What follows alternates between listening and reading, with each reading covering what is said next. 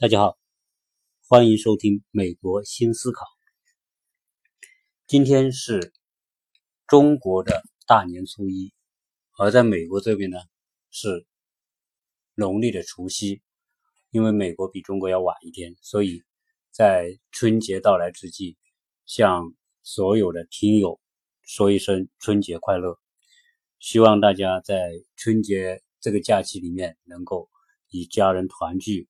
然后快乐的生活，去旅游度假。那么这一期的节目呢，啊，因为基于春节这样一个特殊的时间，啊，所以呢，也想谈谈关于跟跟春节和和中国生活方式相关的一些话题。有时候我在讲中国和美国两个国家，它有很大的差别，但是呢，并不像我们原来。认为的那样，基于说，呃，环境不同，制度不同，所以它的东西有很大的差别。我在美国生活之后，我越来越发现，中国和美国的比较，事实上，并不会成为一种对立的东西，也不是说中国会怎么样，美国就一定是相反，不是。但是呢，当然还是总体上还是有挺大区别的。那么在这里呢，我就想。中国的氛围和环境和美国的氛围和环境，在人们的生活当中、生活形态当中，以及在人们的生活的质量和状态，都有很大的差异。我先讲讲这个氛围和环境。现在举个例子说，现在是春节，大家知道中国人的春节是西方人所没有的。那有人会说，哎，西方不是有圣诞节吗？那么我在这里过圣诞节。我也在这过春节，我也在中国生活几十年，我也在中国过春节。那么我现在初步感觉到这个是有很大差异的。中国人的春节在中国人生活当中是至关重要的。那么它不仅仅是一个呃放假休息的问题，它凝结了中国文化当中很多只可会意不好言传的东西。你比如说。在中国，它的节日春节的氛围是非常浓，特别在现在这种商业时代，商业这么发达，市场这么发达的时候，那么商场所有的商家都要利用这个春节来赚钱，因此大家极力来奉托这种春节的氛围，那么张灯结彩，那么大街小巷。扎花灯啊，做各种各样的这种庆祝活动，把整个的，当你一走出去的时候，你感觉这氛围啊，就是节日啊。这个不管你是中国人、外国人，你在春节一到中国，春节这个时间，你就感到节日来了，而且这个节日非常的隆重。相比之下，美国的圣诞节，那跟中国比，我觉得要差好多好多。这个我在以前的节目里面讲了。这个美国的节日跟中国节日，呃，没有办法相比啊，所以从这是一种氛围上来讲，那么这种氛围会带来什么样的差异？实际上，这种氛围就是一种一种外部环境对人心理会带来的影响。那我今天讲我们的这个生活形态，中国的生活形态。啊，我觉得有两个，有几个词可以形容它。第一个是快速发展，第二个是相互比较，第三个是不愿认输。我想这是这这几个这几句话是否可以概括我们目前中国人的这种生活形态？好，那我先拿春节来说，一般春节。我们有一个假期，那么短的一周十天，长的那么有可能是二十天啊，甚至更久的。那么这个假期在美国的圣诞节是，嗯，就两天时间，没有那么多的时间，大家该上班还是上班，所以圣诞节在这边更多的是小孩子，大家会开心。但是在中国，我我们。大概来说说这个中国的这种氛围，中国人怎么过春节？我先说这个年轻人怎么过春节。首先呢，大家有一个目标，说春节干嘛？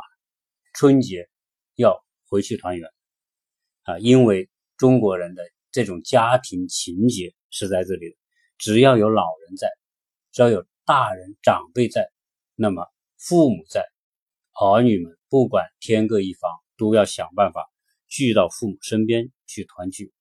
这个这种是中国文化当中特别的一种东西。啊，在美国可能没有这么容，美国也跟父母团聚，但是没有这样子说，在中国那么千里迢迢，那么中国的家的情节啊比美国要浓，而且中国的家的这种对人的这种吸引是比美国要强烈的。啊，所以呢，因为有这样一个目标，说过年要回家，因此就会说，在中国会有每个春节的数以几亿人口在中国国土上迁徙，这个在全世界也是绝无仅有。那么大家要回家。在过去，我们在十几年前，我们也也出来工作的时候，我们也要回家。那个时候是非常艰苦。什么怎么叫艰苦？第一，没有多少人有私家车啊，十几二十年前。第二个，大家得靠坐火车，而火车毕竟运力有限，面对几亿人要迁徙，在短短的这个两三个星期里面要迁徙，根本没有办法应付。所以那个时候，我们基本上是一票难求。基本你要去买个火车票，那要那个黄牛不是要卖翻多少倍来卖给你？呃，今天我们的出行当然变得比原来要便捷的多得多啊。其中一个就是我们讲的中国的高铁网络体系化、高效率的高铁网络，对于春运这么一个大的难题，应该说是有很大的缓解。那么中国今天团圆更方便，因为我们一般大部分可能会坐高铁，那么再一大部分自己开车啊。中国的高速公路现在也不错，好，再一部分可能就是坐飞机。基本上高铁、自驾汽车和飞机基本上可以在这两三个星期里面可以解决数亿人口的这种快速迁徙。好，那么我们这些人回到家里之后呢？当然，首先是跟父母团聚啊，跟家人团聚，兄弟姊妹或者是其他的这个家庭的成员，小家庭、大家庭，大家团在一起，其乐融融，这个氛围是啊，我们是特别特别觉得特别好啊。越到了一定的年龄的时候，越觉得这种氛围特别重要。那么大家团完之后，团圆完之后干什么呢？我想在中国。第二个就是就是走亲访友，那么跟家里人团完之后，那么就拜访各个亲各种亲戚朋友啊，那么同学啊，这个是一个很重要的氛围。然后大家就是在这个过程当中，互相请客、互相吃饭，大家一起唠嗑、一起聊天啊，这个会带来一个巨大的消费量。那么在这个过程当中，我们隐藏着一种东西，就是说在这种表面的这种其乐融融的。氛围之下，实际上还隐藏着东西。什么东西呢？由于中国的这个人口的这个几十年改革开放几十年的这种大迁徙，就会出现一种现象，就是说我们原来在一个家族、在一个村子里面的邻居、同学、朋友，有可能一大学毕业之后或者中学毕业之后，就变得天各一方了。大家各各走各的地方，有的是在走南闯北啊，去寻找机会啊。因为什么？因为在这种情况之下，机会多了，所以大家都可以去寻找机会。那么有的是隔了几年、十年甚至二十年之后，哦，大家每年都会聚在一起，很多时候有机会见面。那么见面除了叙旧团聚之外，那么就会接下来的东西就是各种的比较啊。这个是我说的啊，中国人的一个非常重要的一个，因为什么？因为中国在亲。在我们说的在这种交往当中，我们很注重情谊，很注重这种关系。那么交往过程当中，这种反差容易出现，因为大家可能都是中学同学，都在一个村子里，或者都在一个单位。哎，过了十年之后，各走一方，然后又聚在一起，这个反差突然就变得很强烈啊！有些人可能发展的很好，有些人可能工作做得很好。有些个人可能生活状态很好。总之，五年、十年再聚在一起之后，这个差别就会出现，那么就会出现一种我们说的这种明里大，表面上大家都是不会说出来，但是内心里都会有一种暗暗的比较出现。那么比较什么呢？比较工作，哎，你在什么单位，他在什么单位？比较收入。你的收入和他的收入比较，生活你住什么房子，他开什么车子，等等这些东西就会比。那么在大学毕业之后，还有一个情况就是小孩子都来到这个世界，很多人都有小孩了。有小孩之后呢，小孩又会在一起比，为什么？大家来一个唱个歌，跳个舞，又又又有什么其他的特长，又有什么的，都大家家长都很乐意自己的孩子在亲戚朋友面前去展现啊。那么一比较。啊，大家就小孩子之间的差距就会出现。呃，有些家长心里清楚自己的小孩怎么样，别人小孩怎么样，这种比较出现。那比较这一切的东西，在交往过程当中，在团聚过程当中所形成这些东西，也是春节氛围的一部分。那么在这比较之下，可能心态会暗暗的会有一些变化。啊，这种东西是没谁也不会嘴巴说出来，但是心里一定会有反应。那么这个时候会觉得，哎呀，如果自己做的不如别人，或者是发展的不如别人，生活的不如别人，就会觉得多少有一点点压抑和自卑。那么就会想，我要怎么去改变自己，怎么去变得更好？我怎么样再去奋斗？我怎么样自己小孩在努力等等。所以在这个比较过程当中，会无形当中叠加产生各种对自己的压力。啊，对自己的压力、工作、生活，对小孩学习、成长，所有这些压力，在这个春节的这种走访过程当中，生活这个氛围过程当中，实际上是一年一年重复强化这种对比，以及对自己内心产生的压力。当然，我想这个呃是一种存在的现象，当然不是每个人都这样，但是呢，我觉得这种这种。这种对比比较产生的压力，还是相当的具有普遍性的。好，那我们讲的这个，嗯，在在美国，这种东西相对来说就要少很多啊。但是美国人也也搬家，也大学毕业，也也走各样的地方。但是呢，相比之下，美国人没有说哦。我过个圣诞节，我一定要跟父母在一起。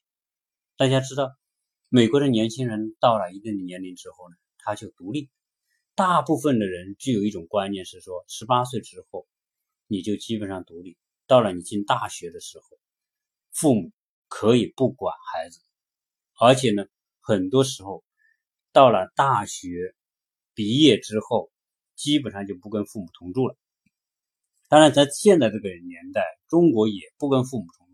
中国，比如说一结婚，基本上分出去；有的呢，甚至没有结婚，就家长就一起帮他买了房子，那么也可能独立出去。但是在美国的这个观念当中有一个差异，就是说，你的年年轻人，如果你大学毕业之后，你还跟父母住在一起，他们是觉得是是是自己都没法接受的啊。朋朋友也会用一种另外的眼光看你，所以在这个。在这种环环境之下，所以大学毕业，年轻人，美国的年轻人是独立，他可能就开始周游世界啊，去各种各样的自己的爱好啊，谈恋爱啊，玩呐，然后很放任自己啊。这个这个大学毕业之后的美国年轻人，他是五花八门的各种生活形态，那么去远行啊，去做驴友啊，等等啊，做各种探险啊，各种，这是美国人。我觉得美国人。的精彩当中有一这么一段东西，他脱离父母之后，一脱离父母之后，就像一种断断线的风筝，就像一只放出去的小鹰，他就想去蓝天翱翔，就想看世界的精彩。所以，这个美国人在这一块来说，在中国在这个方面来说是要拘谨很多。好，那么美国人的圣诞节，啊，年轻人可能过自己的生活。玩自己的东西，没有说一一像中国那样大迁徙，然后呃然后大家要要要一定要回到这个家，然后要要去做一些类似于仪式性的东西。像中国的春节就是一场大的仪式，当然只是它是表各有不同的表现。那我们说回到家里之后要看父母，那看老人，然后呢，大家要吃团圆饭，然后要发红包，然后再要去走访这些该去的这个亲戚朋友家里。今天你去他家，他先去你，实际上它本质上它就是一种仪式。这种仪式从某个角度来说叫礼尚往来，那么在美国这种东西就少很多。那么我我觉得中国人这种走访，就是有些时候他是他是一种一种礼仪，是一种人情啊，没有你没有这种人情，你就你就失去这种氛围。所以现在现在回过头来讲，中国的这个社会，中国的人情社会带来了很多的灰色状态。我们说的灰色状态就是什么？就是关系状态。人情从某个角度来说，是为了人维持一种关系，而这种关系为什么要维持？除了我们说的出于亲情、血缘、同学等等这种这种一直伴随着成长过程当中产生的这种这种利关系之外，更重要的是，在中国，因为很多时候关系会延伸延伸出一种东西，叫借力。所谓借力，就是说，在中国很多时候做解决一些事情，遇到一些问题，都要用一些关系来解决这些问题。实际上，某从某种角度来说，它就是一种利益，只是这种利益在什么时候去兑现？为什么要维持这种关系？在中国，为什么要在节假日，特别是在商场，我想是特别明显，在商场上的人，在一般在节假日，特别在中国重要的一些中国的传统节日。是一定要去对自己的客户进行走访、送礼、发红包等等，这一些是要做的。为什么？因为这样做是维持这种关系。维持这种关系的时候，在未来有需要的时候，这种关系随时就可以变成一种，变成一种帮助帮助到自己的一种能力，或者它就是一种资源。所以这种资源是要去维持的。所以。在中国必须做这样的往来，所以你看中国这种这种状态里面，就像一幅画里面是一样，它它就是五光十色。你看到的我们说表面的人情，实际上是蕴含着人情下面很多的目的性。所有这种往来，很多时候大家会觉得，呃，带有一定的这种，很多时候你说特别商场上的这种往来也是很辛苦的，要请客，要。要送礼，要这些那些，那么在这个在节假日是少不了的东西。好，那么相应来说，这就是说中国的这种环境和氛围。那么实际上它有很好的一面，但是呢，它也有很多迫不得已的一面。所以它很多东西它不是那么纯的，它就是一种灰色。所以在中国的这种人情社会当中，人情。从某个角度，它就是一种灰色状态，它是一种说不清的，但是你又感觉你不能离开的某种东西，这是中国文化当中非常重要的一种啊内容。那么我们今天讲说，我们在中国这个社会的焦虑，从某个角度来说，因为是因为比较的存在啊，我们有很多的自。觉或者不自觉的，会让自己摆在某一个状态、某一种环境当中去对比，一对比就会产生一个高低，就是好坏。一产生好坏，那么自己处于什么状态？如果自己处于坏的状态的时候，自己从内心里面自然就开始觉得有点不可接受。从这一点来说，你像中国的学校教育。啊，我们会看到中国学校教育非常讲究成绩，特别是从小学开始，小学、初中、高中，那是每一次考试考试之后一定要排一个名，排个名出来之后，那么你在哪个位置，就决定了你你你这在老师心目当中的地位，以及说你可能未来下一个目标阶段，小升小学升初中，你可能进什么学校，初中升高中可能进什么学校，这一切都是跟。跟你追求的这个目标有关系。在美国呢，啊，学校我小孩在这上学，我就问小朋友，我说你们的成绩是怎么样？他说老师没有给我们成绩，基本上老师也不排名。我的小孩子他有可能他会记一个成绩单，所有的成绩单都是在保密状态之下直接寄到父母手上的。比如我们一来这里，他就要做个语言测试，语言测试之后，他会把一个成绩测试结果给到你。那小孩呢，每个每个学期呢，他也是有个成绩单的，他都是用一个挂号信寄给父母，你这个小孩的成绩怎么样？而这个成绩，老师是不会在班上去说排一个名，谁是第一名，谁是第二名、第三，在美国是没有这个。所以看到这种这种比较之下的这个，呃，美国的某一些东西啊，它还是跟中国有好大的不同。它就很多东西呢，就是说，在文化层面，他们就认同认为说，有些东西是属于个人的东西，不应该放在。公开的一种环境下去比较，所以美国基本上是不公布这种啊学小学、初中的这种成绩是不公布的。好，我们今天在国内的这个同胞们啊，呃，基本上我们说，确实内心隐隐的有一种焦虑的东西存在，而这种焦虑是因为害怕落后。实际上，从某个角度来说，今天我们。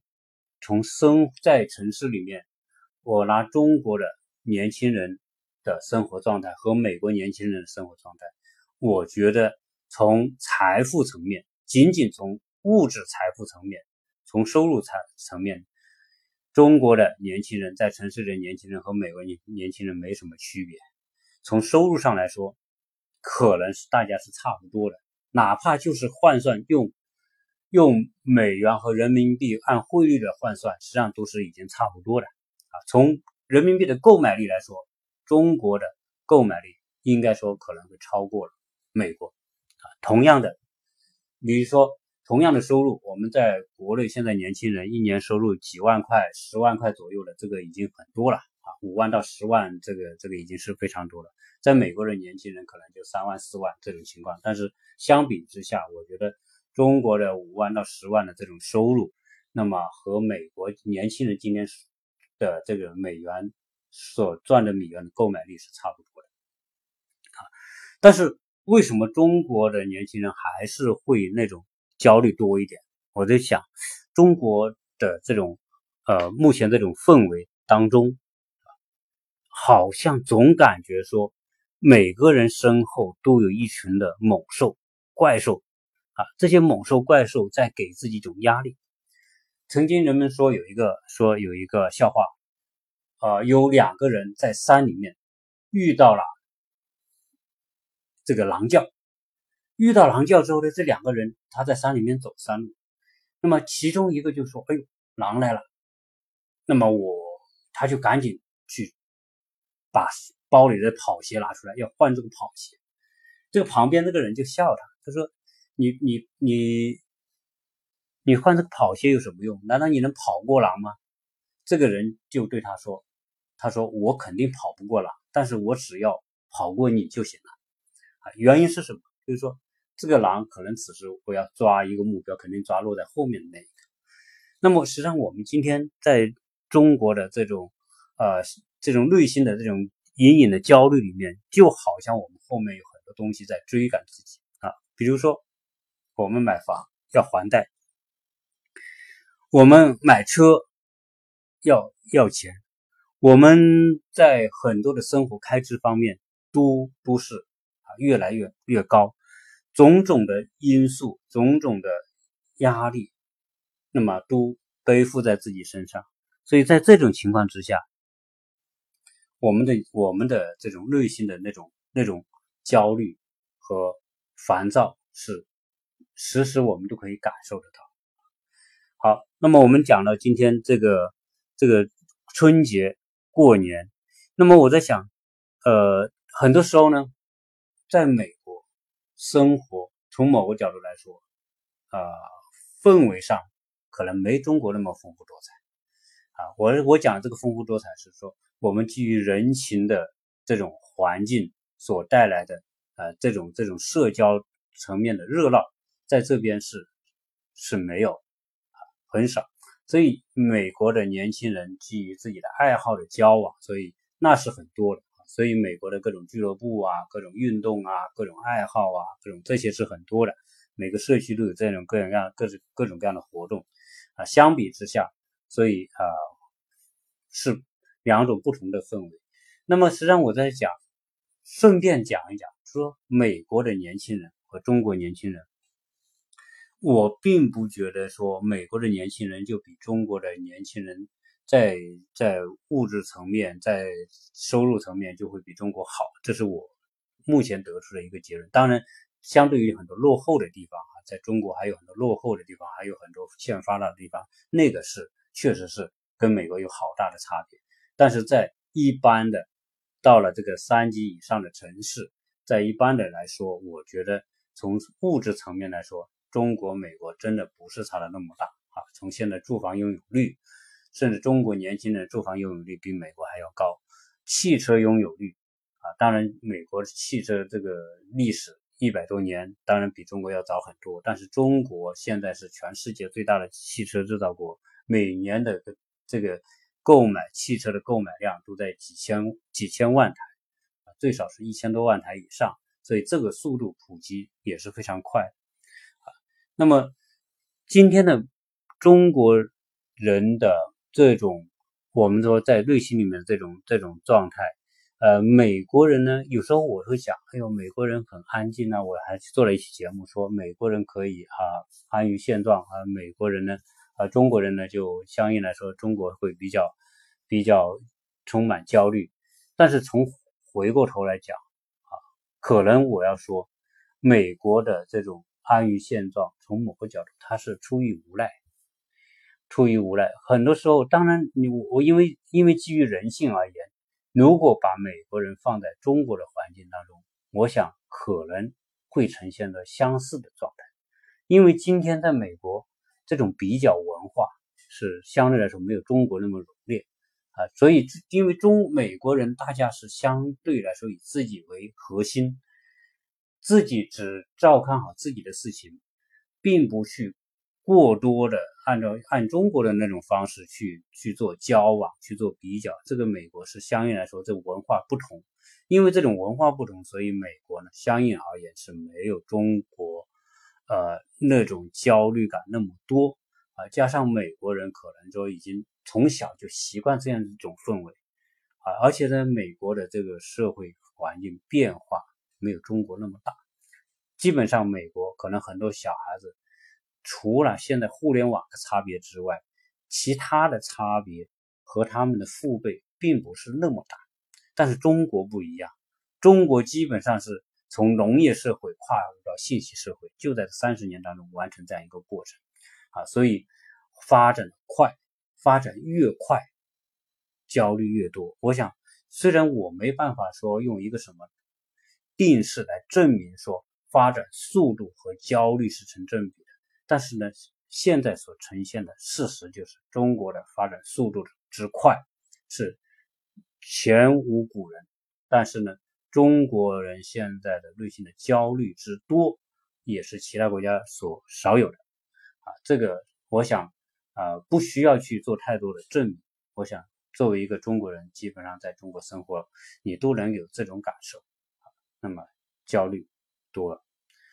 好，但是这个呢？是这种环境造成的，所以我们说中国和美国由于地跨两个国家，那么所形成的这种反差，始终来说啊，就是一种思考吧，啊，就是我现在把这个标这个专辑的标题我改成叫思考，思考就是说啊，通过我我们同样的一种一种思维，那么在不同的地方，那么对同样一种环境，对同样一种事情。呈现了不同的这种看法，那么这些呢，只是跟大家做一些交流和分享。希望这些呢，啊，这是一种闲聊啊，也是一种思考。那么这种中国的氛围，中国的这种环境，那么还会持续多久？我想，一定啊，还会有很长的时间持续下去。所以呢，慢慢的可能会变成一种常态，焦虑成为一种常态。啊，我想中人的适应能力会很强，所以呢，在这种适应了这种常态之后，焦虑也就变成一种稀疏平常的一种事情，那么也并不会值得大惊小怪。好了，今天呢，呃，这一集呢就先跟大家闲扯到这里，谢谢大家收听，祝所有的听友在新的一年里面，啊，生活幸福，身体健康，财运旺旺，谢谢大家收听。